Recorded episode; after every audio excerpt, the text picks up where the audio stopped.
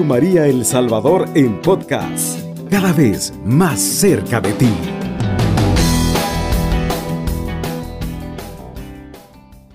Hermanos y hermanas de Radio María, otra vez, por la gracia de Dios, estamos conectados en esta estupenda radio a través de la señal que nos regala Radio María eh, en este programa que es de ustedes, en este programa que venimos compartiendo ya por varios meses, nuestro programa Justicia y Libertad.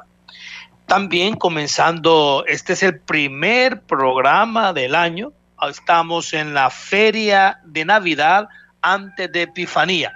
En la vida del católico, como tú y yo que me escuchas, o aquel que no todavía no se ha decidido entrar en, en esta fiesta, pues va, como dice el prólogo del Evangelio de San Juan, de gracia en gracia y yo le diría de fiesta en fiesta. Venimos desde la preparación del Adviento, que fue un tiempo fuerte, yo lo viví con mucha intensidad y luego entramos en esta maravillosa fiesta que ha durado por ocho días, la fiesta de la Natividad del Señor, a partir del día 25 y seguimos. Ya hoy estamos en expectativa de, siempre seguimos en Navidad, aunque eh, no, no hemos bajado la intensidad, pero ya no estamos en octava y, y, estamos ya en la revelación que Dios se hace a sí mismo a los paganos, a los gentiles como nosotros. Y es la fiesta de la Epifanía. Por eso es maravilloso el Evangelio de este día. Señor, ¿dónde vives? que le preguntan los discípulos en el Evangelio de San Juan, le dice, ¿qué buscan? Entonces es muy interesante que también, hermano de Radio María, nos hagamos esta pregunta, ¿qué buscamos? ¿Ah? ¿Qué buscamos? Tenemos nada más, nada más una experiencia eh, mental, una conocimientos respecto a Dios, o también tenemos una experiencia viva con este Jesucristo encarnado, que se ha hecho niño y humilde, este Dios que ha bajado y se ha hecho hombre. Muy bien, estamos por lo tanto en esta feria de Navidad antes de Epifanía y nuestro tema, como ya lo ha planteado el hermano Oscar en cabina, es una justicia que sana. Seguimos con nuestros planteamientos de la justicia restaurativa que arrancamos en el mes de octubre y ya vamos eh, entrando un poquito más en materia porque solamente hemos hablado durante años y haciendo algunos paréntesis del victimario, pero poco hablamos de la víctima. Y por eso ahora estamos hablando de una justicia que sana, porque la justicia únicamente se ha visto como la justicia que condena, una justicia que, que impone una pena al victimario, pero que deja eh, sin resolver el problema fundamental, que es el problema de la víctima. Entonces, muy bienvenidos, un saludo fraterno para todos aquellos que nos sintonizan, usted que va manejando, usted que va ahorita por las calles congestionadas de San Salvador, respire profundo, sintonice el 107.3 eh, Radio María y y siga oyéndonos porque este programa está ahora destinado para todos que escuchen la buena noticia del reino. Pero antes comenzamos con una oración. Vamos a, poner a la oración al inicio ahora y la he extraído de la oración propia de la fiesta del día de ayer, que estuvimos celebrando el santísimo nombre de Jesús. Digamos todos juntos, hermanos, oh Jesús, Hijo de Dios vivo, esplendor del Padre, luz increada, Rey de la gloria, Sol de justicia e Hijo de la Virgen María. Ilumina con la luz de tu encarnación la oscuridad de nuestras almas. Ilumina, Señor, la oscuridad de nuestras almas, sobre todo de aquellos hermanos que están guardando prisión de aquellos hermanos que están desesperados, de aquellos hermanos que han perdido totalmente el sentido de su vida a partir de los años interminables de prisión. Ilumina, Señor, con la luz de tu encarnación, esa oscuridad del resentimiento, la oscuridad de la duda, la oscuridad que lleva al odio. Ilumínanos, Señor, con tu santa encarnación. Oh Jesús, consejero admirable, Dios poderoso, Padre sempiterno, príncipe de la paz, haz que los ejemplos de tu humanidad santa sean norma para nuestra vida. Que también como católicos podamos encarnarnos en la realidad propia que nos toca vivir en nuestros matrimonios, en la universidad, en la escuela y podamos ser como tú, Señor, ejemplo, ejemplo de humanidad y de cristianos. Oh Jesús Todopoderoso y paciente, humilde de corazón y obediente, manifiesta a todos los hombres la belleza de la humildad, de la sencillez, de la serenidad. Ayúdanos, Señor, ayuda a las personas que dirigen el sistema penitenciario salvadoreña, salvadoreño, ayuda y da sabiduría y da esta humildad a los jueces, a los magistrados, a los fiscales, para que puedan administrar justicia con un corazón humilde. Oh Jesús, Padre de los pobres, gloria de los fieles, pastor bueno, luz indeficiente, sabiduría infinita y bondad inmensa, camino, verdad y vida para todos, concede a tu iglesia espíritu de pobreza. Amén. Muy bien, hermanos. Después de este momento de oración, que como les comenté, esta variedad de denominaciones que se le dan a nuestro Señor Jesucristo, pues les he traído de la fiesta del Santísimo Nombre de Jesús que estábamos celebrando el día de ayer. Y voy a ir como recorriendo rápidamente algunos acontecimientos coyunturales, unos muy alegres, otros tremendamente tristes, pero que vale la pena que como católicos pues vivamos. Como les he comentado siempre en este programa, una manera muy, muy plausible y muy eh, extraordinaria de poder vivir nuestra fe cristiana es a partir de la liturgia. La liturgia, sobre todo los tiempos fuertes, Adviento, Navidad, Cuaresma, Pentecostés, ¿verdad? Los tiempos fuertes, eh, Corpus Christi, estas grandes festividades que van marcando como grandes señales a lo largo del itinerario del año, como también de nuestras propias vidas. Y así, el nombre anunciado por el ángel a San José e impuesto al niño en la circuncisión, invocado por los fieles desde comienzos de la iglesia, hermanos, como puede verse ya en San Pablo empezó a ser venerado de manera especial en la celebración litúrgica en el siglo XIV. Hay un santo franciscano que propagó mucho esta devoción y es San Bernardino de Siena. Y sus discípulos fueron los grandes apóstoles que propagaron este culto a lo largo y ancho de Italia y Europa. En 1530, Clemente VII concedió a la orden franciscana la celebración del oficio del Santísimo Nombre de Jesús. E Inocencio XIII, en el siglo XVIII, hizo extensiva la fiesta a la Iglesia Universal, que ha quedado como, como eh, mm, omnibulada. Realmente yo no, no, sabía y últimamente la he redescubierto esta grandiosa fiesta del nombre de Jesús, en El Salvador tenemos un municipio que lleva este nombre, nombre de Jesús y también dulce nombre de María en el departamento de Chalatinango. En la actualidad se celebra el día 3 de enero. El nombre de Jesús es el divino poema que expresa lo más sublime y lo más humilde que la sabiduría y la misericordia de Dios han podido inventar para salvar a la humanidad decaída. Este nombre adorable este nombre adorable, el nombre de Jesús, que primero pronunció el ángel y luego María y José impusieron al verbo encarnado, fue también pronunciado por Pilato cuando leyó contra el Salvador la sentencia de muerte.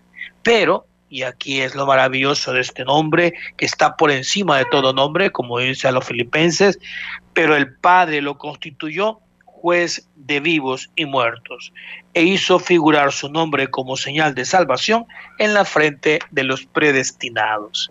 Bendito sea este nombre y también felicitamos a todos aquellos hermanos y hermanas que llevan el nombre santísimo de nuestro Señor.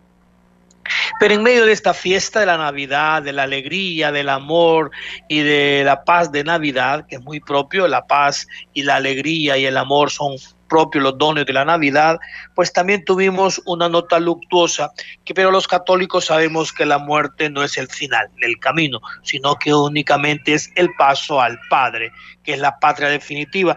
El 31 de diciembre, pues también tuvimos la noticia de la muerte del Papa emérito Benedicto XVI.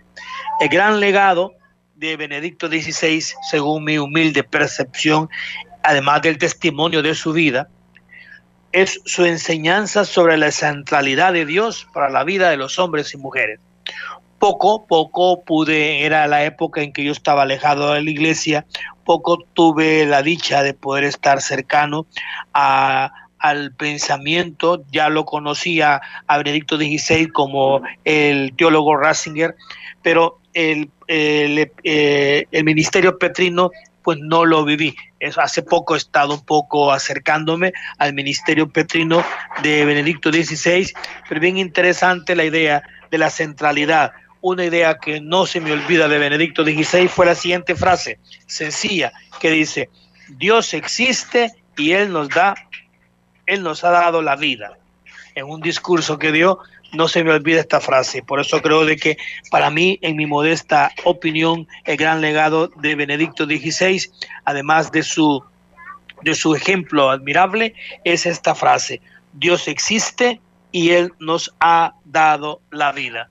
Es una frase que la repienso y la reflexiono siempre al comenzar el día.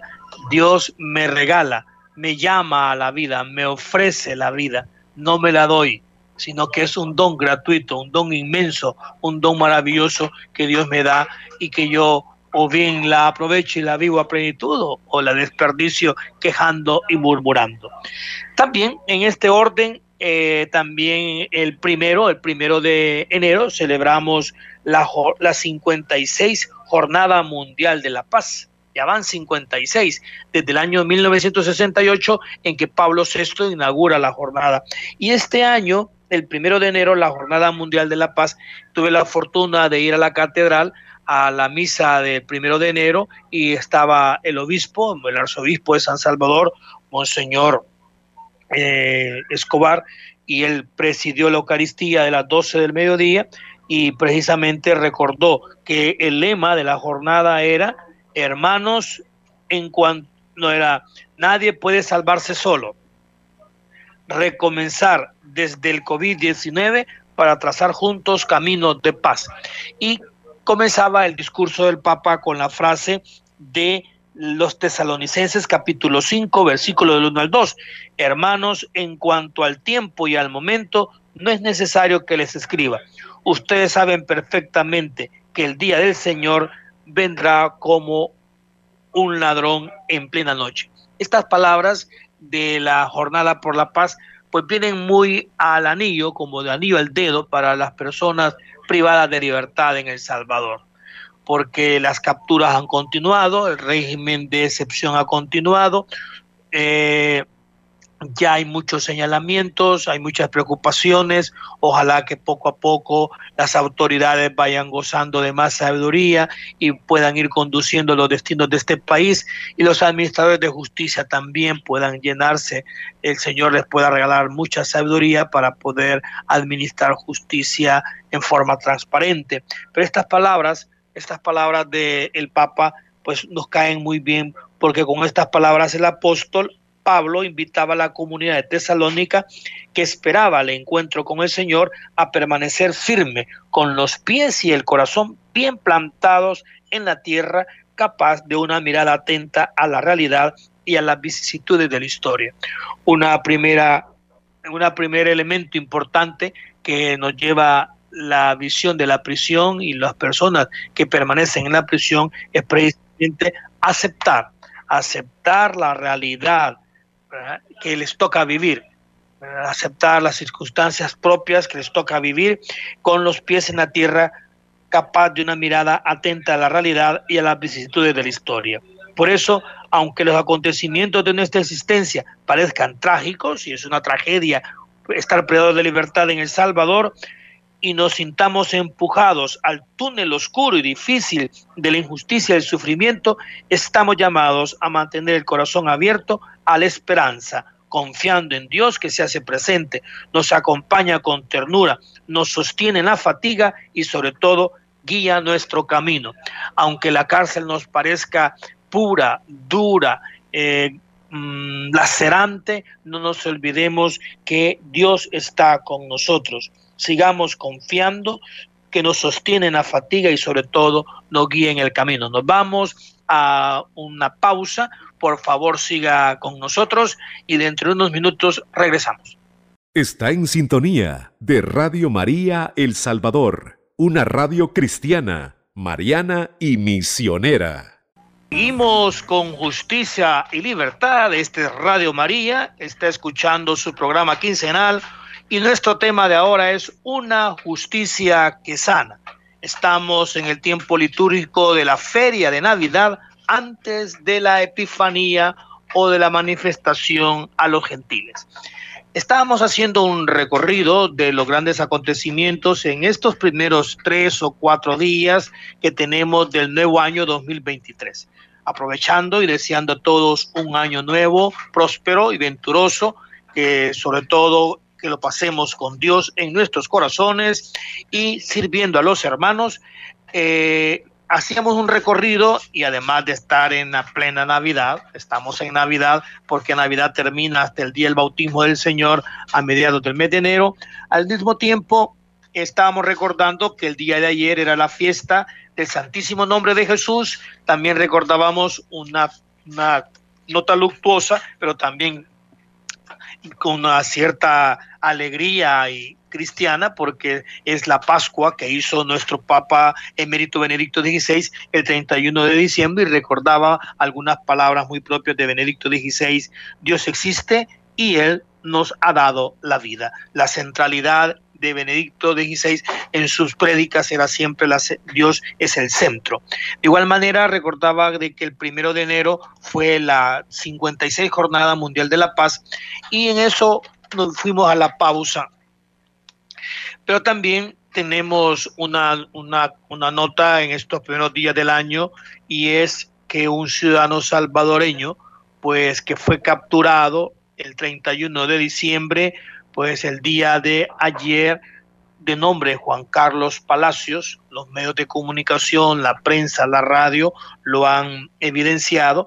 Juan Carlos Palacios, de 42 años, fue asesinado dentro de las Bartolinas de un lugar que poco a poco se ha vuelto célebre en El Salvador a partir del mes de abril del año pasado y es el conocido como el penalito el penalito, que son la, el área de la zona de la tiendona, ahí como buscando Ciudad Delgado, donde un tiempo funcionó el cine Tropicana y los talleres de la Fuerza Armada. Entonces, ahí en el penalito fue cercenada, fue cegada la vida de un salvadoreño, de un bautizado, probablemente de un católico, desconozco, pero de seguro era un hijo de Dios también. Eh, era un hermano nuestro, era una persona por la cual Dios se había encarnado, era un ser digno porque Jesucristo nos dignificó a todos por su encarnación y nos ha abierto la posibilidad de la vida eterna, pues pedimos al Señor que guarde en su paz, en su gloria, que le haya perdonado sus pecados y que brille para él la luz perpetua al hermano Juan Carlos Palacios, quien era de 42 años y fue decimos que fue asesinado porque el, el, dictamen técnico del Instituto de Medicina Legal del IML, eh, el dictamen, el acta del dictamen de la causa de muerte, pues en términos populares dice que es murió por ahorcadura, murió ahorcado, o sea, otras personas que están al interior del centro del penalito de, de ahí de, de la zona de, creo que todavía ahí es el barrio, mm, barrio Concepción probablemente, el penalito, entonces eh, fue estrangulado. Este martes por la tarde, o sea, el día de ayer, hoy es miércoles, el martes por la tarde los restos de Juan Carlos fueron enterrados en el cementerio de San Esteban Catarina, de donde era también Monseñor Rivera Damas. San Esteban Catarina, que es un pueblecito que queda en un cerro ahí en, San, San Vicente, lugar de donde son originarios los papás y las familias del fallecido. Muy bien. Este joven, hemos dicho, este señor de 42 años fue capturado en el contexto del régimen de excepción. Más allá de las intenciones de la captura, era muy importante señalar de que desde el momento que una persona es capturada, pues esta persona eh, entra en una situación muy particular porque es el Estado el que se hace responsable de la integridad física, de la integridad moral, de la integridad psicológica, de la vida en su totalidad de la persona capturada.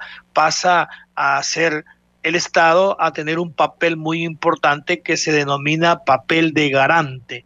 El Estado es el garante de la integridad eh, de la integridad de, la vida de esta persona. Entonces, aquí tenemos, si eh, esto es cierto, tenemos un caso que ejemplariza palpablemente la negligencia con la cual pues se conducen y se organizan y la forma en que están eh, Mm, coordinadas y supervisadas las Bartolinas, porque esto no es un centro penitenciario.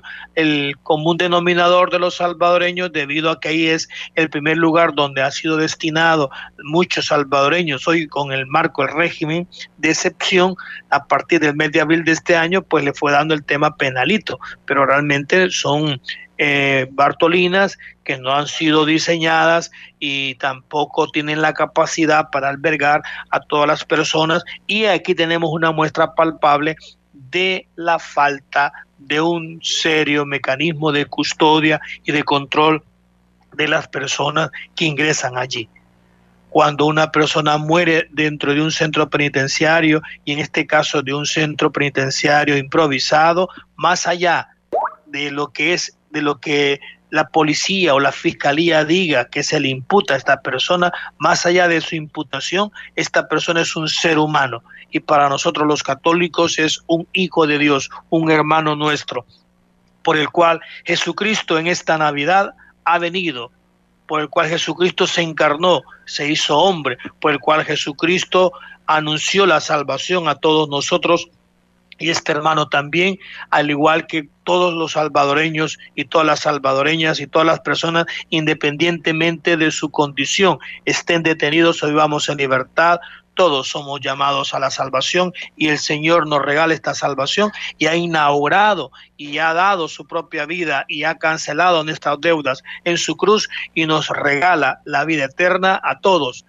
Pero lo más importante es de que en este programa no puedo hacer una crítica en relación a lo justo o injusto de la captura porque eso lo van a determinar o lo iban a determinar los jueces en su momento a partir de la prueba. Pero esta persona no logró ni siquiera llegar a la primera audiencia de imposición de medidas.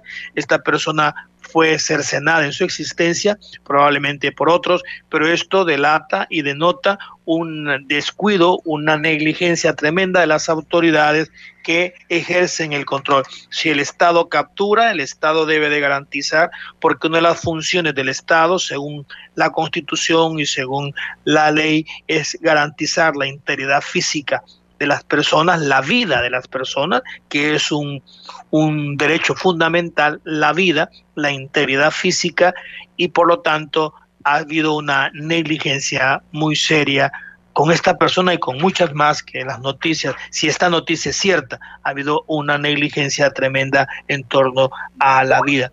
Entonces, por esta razón, en esta noche viene muy, eh, muy adecuado que reflexionemos sobre la justicia que sana, porque esta justicia de la cual estamos hablando capturan a esta persona, pero no, no cuidan su integridad física y en vez que esta persona fuera sometida a un proceso penal, se le cercenó, se le, se le vulneró no solamente su libertad, sino que se le vulneró lo más, lo más precioso, que es la propia vida, ya no se ya no va a poder ser juzgado, claro, ya no va a poder seguir un juicio, ya la detención provisional o la detención por el término de inscribir no tiene ningún sentido porque ya no tiene vida. Y fue vilmente eh, cercenada su vida, cegada su vida, su existencia a través de un ahorcamiento a través de la asfixia, a través del estrangulamiento. No lo digo yo ni la prensa gráfica, sino el dictamen o el periódico o la radio que escuché, sino el dictamen del Instituto de Medicina Legal. Entonces, esta justicia pues no sana. Y yo sí quiero hablar esta noche de la justicia restaurativa, que es una justicia que está orientada más a sanar, a sanar, a, restañar las heridas que genera el delito. Pero acá nos encontramos este caso, lastimosamente, acá es el Estado el responsable de esta terrible negligencia. Volvamos a nuestro tema de esta noche, dejando, dejando en manos de Dios esta trágica situación y poniendo el alma de nuestro hermano en las manos de Nuestra Señora del Carmen para que ella lo conduzca al cielo si es que llega al purgatorio y si está en el cielo, pues que rece por nosotros nuestro hermano Juan Carlos Palacios. El delito, hermanos, es un daño.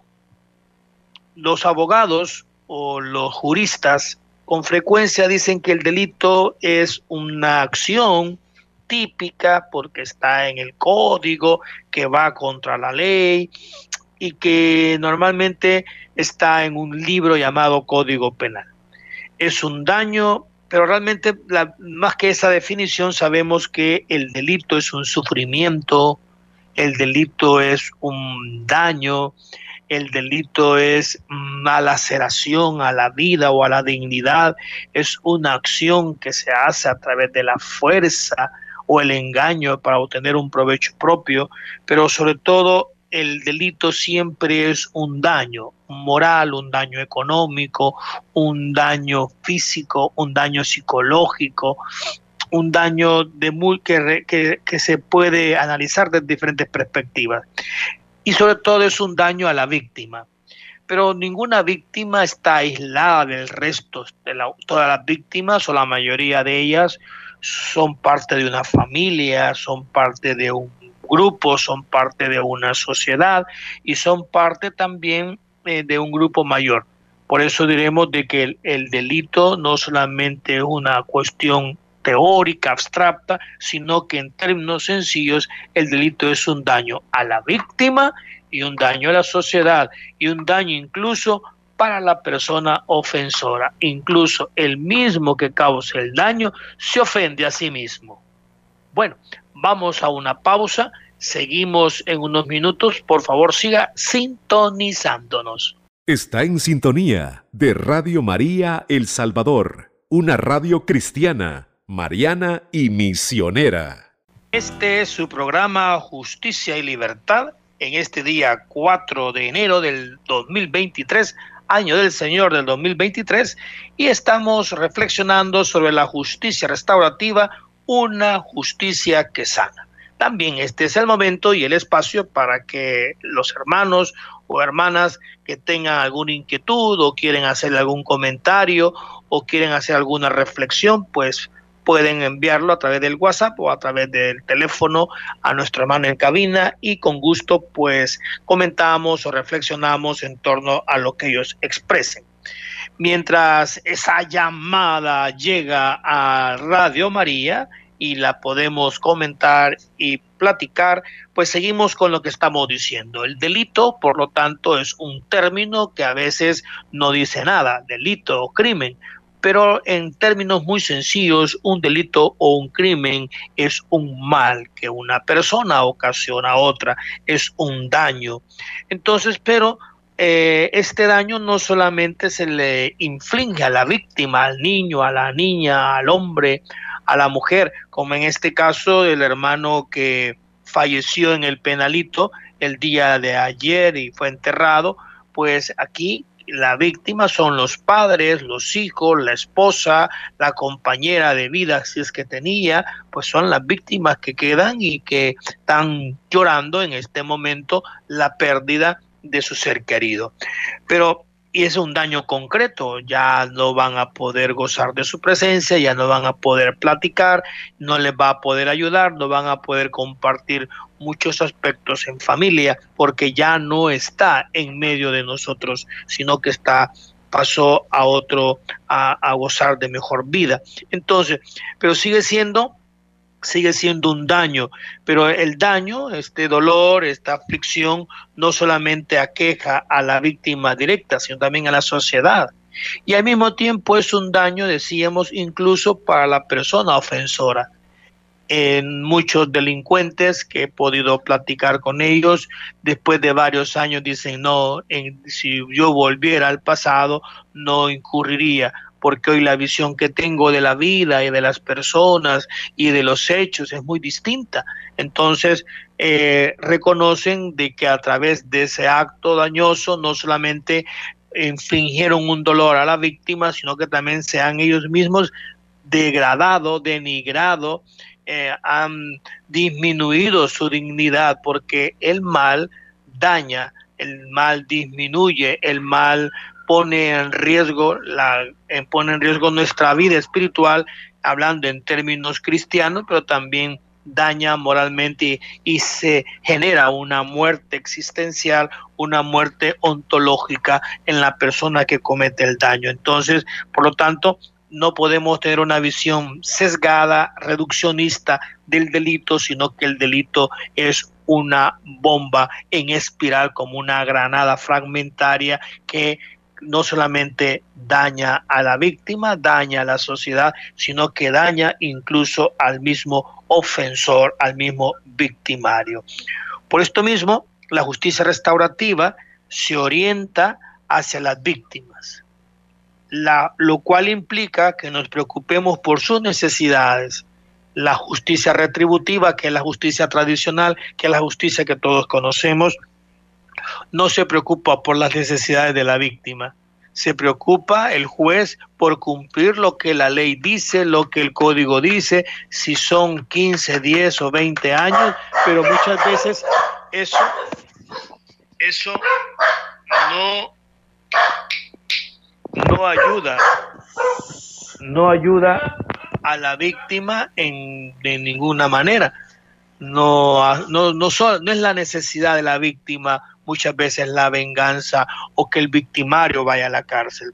Entonces, los juzgadores, las personas que imparten justicia, creen que al imponer la pena se ha resuelto el, el drama víctima-victimario y no es así. Eso tiene mucho, mucha tela que cortar y hay un grave error en esa concepción.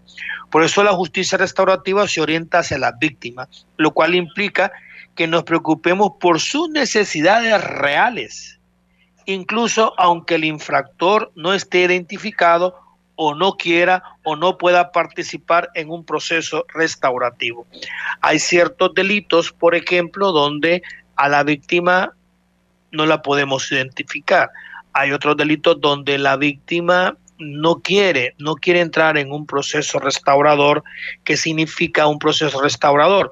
Un proceso que tanto víctima como victimario se preparan para un encuentro y ese encuentro, después de largas conversaciones, de mucha terapia, de mucha concientización y responsabilización, pues hay un encuentro entre víctima y victimario donde la víctima le da perdón, perdona al victimario y el victimario pues le pide el perdón a la víctima.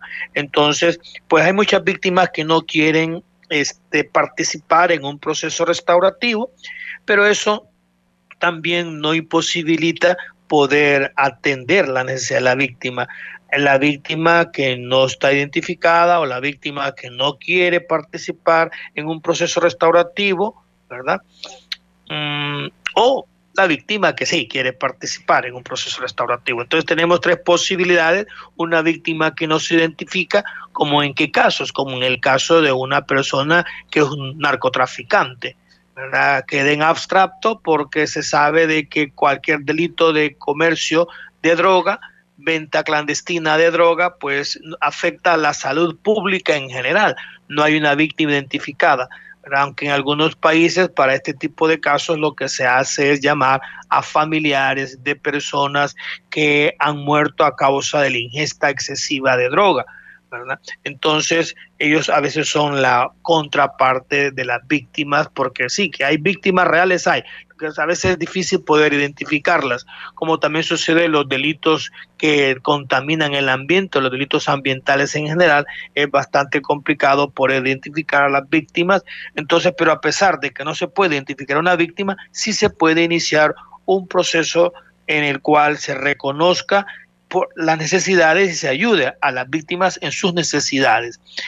De igual manera, eh, la víctima está identificada pero no quiere participar en ningún proceso restaurativo. Entonces, y en el caso de una víctima que sí quiere participar en un proceso restaurativo, pues al final, en la última sesión, en la sesión de reparación, se busca en primer lugar el perdón de víctima y victimario, que mutuamente se otorgan el perdón sincero y también se pide a la víctima que plantee de qué manera el victimario puede repararle, puede compensarle, puede eh, indemnizarle el daño que le ocasionó a través de la conducta delictiva. Debemos tener en cuenta que daños y necesidades tiene la comunidad e incluso la persona ofensora. Por eso debemos ahondar en las causas y el origen del daño para evitar que se reproduzca. Eso es algo muy importante que también la justicia tradicional olvida. ¿Cuáles son las causas que llevaron, los motivos? La, van a disculpar la palabra que voy a ocupar, la etiología, el origen del delito porque la justicia tradicional nada más se queda en lo externo, en el daño ocasionado y se resuelve a través de una pena, que la pena al final no resuelve nada, pero da la sensación a muchas personas probablemente de que por mandar a una persona a prisión, el problema de la víctima se ha resuelto. Si consultamos a muchas víctimas nos dirán, no, no, no, no, yo lo que quiero es mi dinero, no, lo que quiero es poder seguir estudiando. Yo lo que quiero es eh, hacer el viaje que tenía previsto y por el dinero que se no pude o lo que yo lo que quiero es olvidarme de ese acontecimiento tan traumático que tuve que no puedo dormir que no, no puedo tener una vida serena ni tranquila porque ese ese hecho dañino me impactó tanto, tanto, tanto que no me permite poder observar una, una, vida regular. Entonces, en ese sentido, es muy importante ahondar en este diálogo con la víctima, en las causas y el origen del hecho dañoso para evitar que se reproduzca. Así ayudamos a atender a alguna necesidad de la comunidad como la de sentirse segura y se logrará de mejor manera si ayudamos al ofensor a que no vuelva a delinquir. Entonces, en esta ayuda que se da a la víctima, pues se busca a través de los programas restaurativos ayudarla en sus condiciones concretas, ayudar a la comunidad y ayudar al victimario para que la conducta que o los eh, las inseguridades, los miedos, la problemática, la insensibilidad, los traumas que lo llevaron a la comisión del delito pues sean superados y esto le permita vivir luego en el futuro una vida sin sin delinquir y teniendo en cuenta pues que es el responsable de sus actos y que puede actuar de manera diferente, diferente a como ha actuado. Muy bien, estimados hermanos, me avisan en cabina que no tenemos Quizás el año nuevo a muchos todavía no les ha permitido sintonizarnos, eh, pero de todas maneras me dicen que se acaba el tiempo y solamente quiero despedirme de ustedes pidiéndole a Dios que nos dé siempre su luz para que esta Navidad y este año nuevo pues tengamos siempre un corazón amoroso y humilde. Cubriendo todo El Salvador. Radio María, 107.3 FM.